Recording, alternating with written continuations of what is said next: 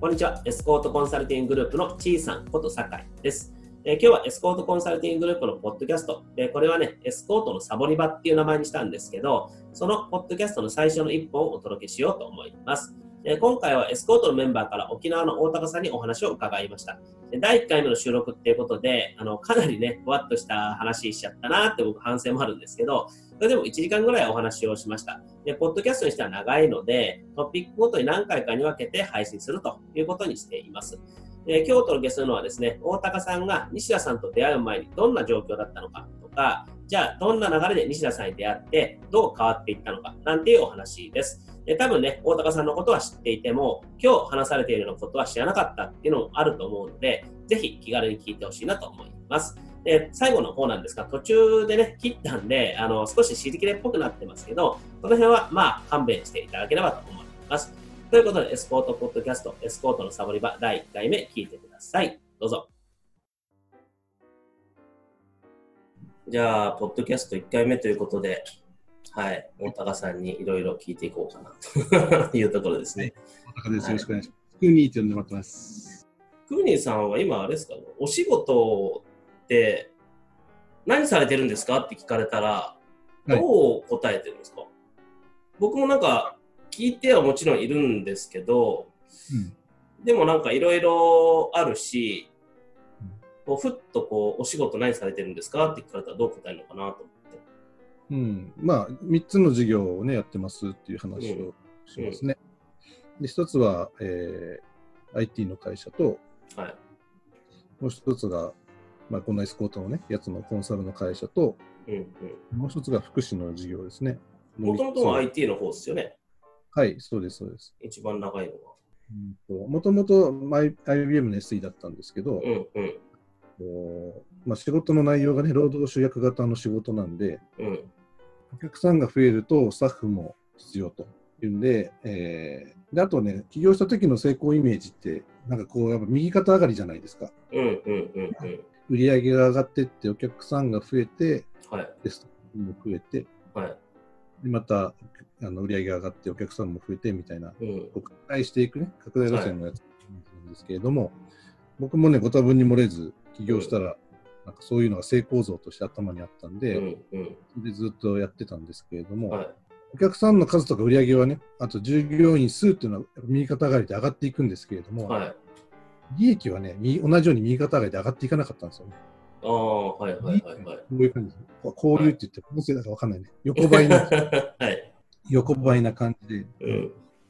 うん、だから忙しくはどんどん忙しくなるけど、利益というか、儲かりはしないみたい儲かりですね。お客さんも喜んでくれますよ。とっても、とっても喜んでくれるし、な。うん。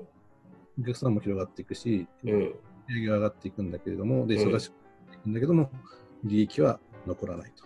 これを今後10 5年、10年先もやり続けるのかと思ったら嫌になってですね、うん。売るんだってですね。うん。うんで、なんとかしたい、まあ、会社自体をね、なんとかしたいけども、はい。うんどうしたらいいか分かんないんでね、自分の中で。うん。うん。うん。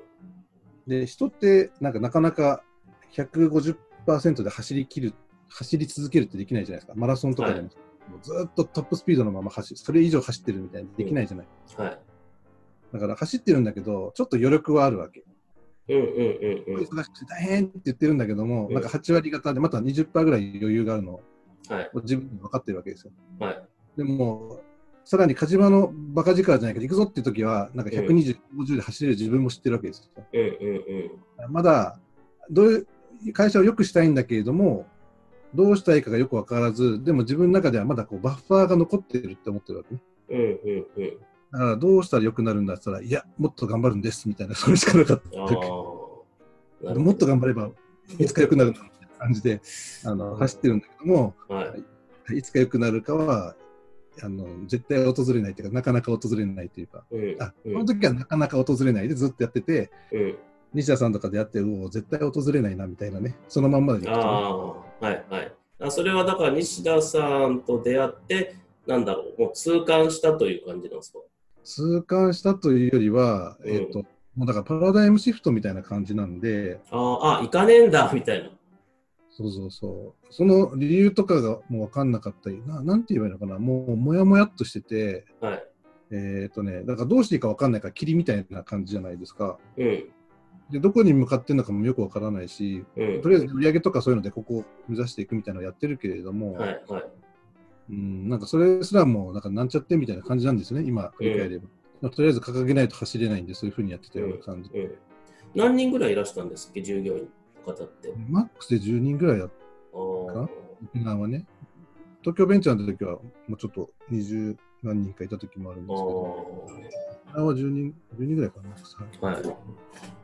そう、それで、西田さんと出会ったのが、えーっと、会社の立ち上げが2002年なんですけど、沖縄に。はい。2004年の頃かな。2期が終わったぐらいの頃。うーんじゃあ、16年前。でも逆に言うと、た会社立ち上げて2年で、どんどんどんどん事業も伸びてたっていう状況でもあるっていう。でも、出会いってどういう流れだったんですか？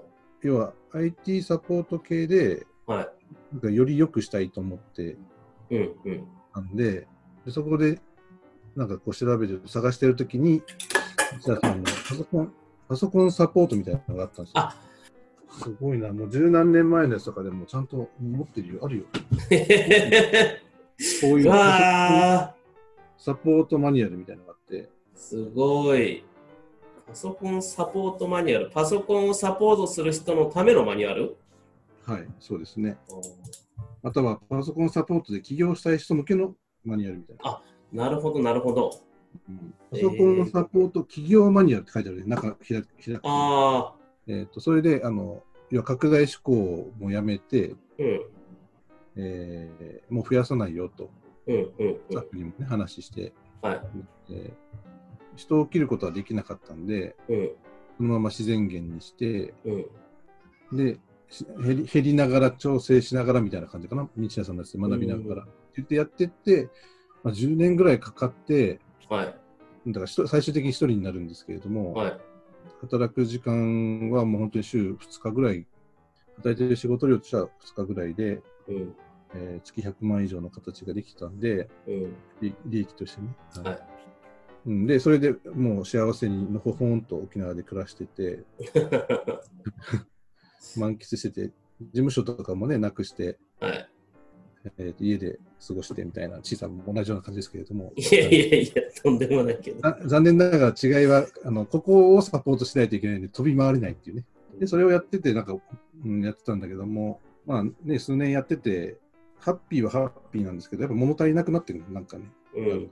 なんか忙しい中でか中からこれこんな状態ができたし、はい。えーまあ、労働主役の方の仕事でさえこれができるし、うん、えー逆に言うと沖縄でさえこれができるし、うん、うん、うん。沖縄でこれできるんだったらどの地域行ったってみんなできるじゃんとか思ってて、うん、そしたらなんかもっとなんか伝えたいな、みんなね、なんか見てて忙しそうとか大変そうなんで、はい、はい。僕も通ってきた道ですけれども、うん、それをなんか伝えてね、調整してって、うん、あのやってたらみんなもっと幸せになるんだろうなと思って、うん。仕事術とかね、途中で沖縄で教えたりやってましたけれども、はい、はい。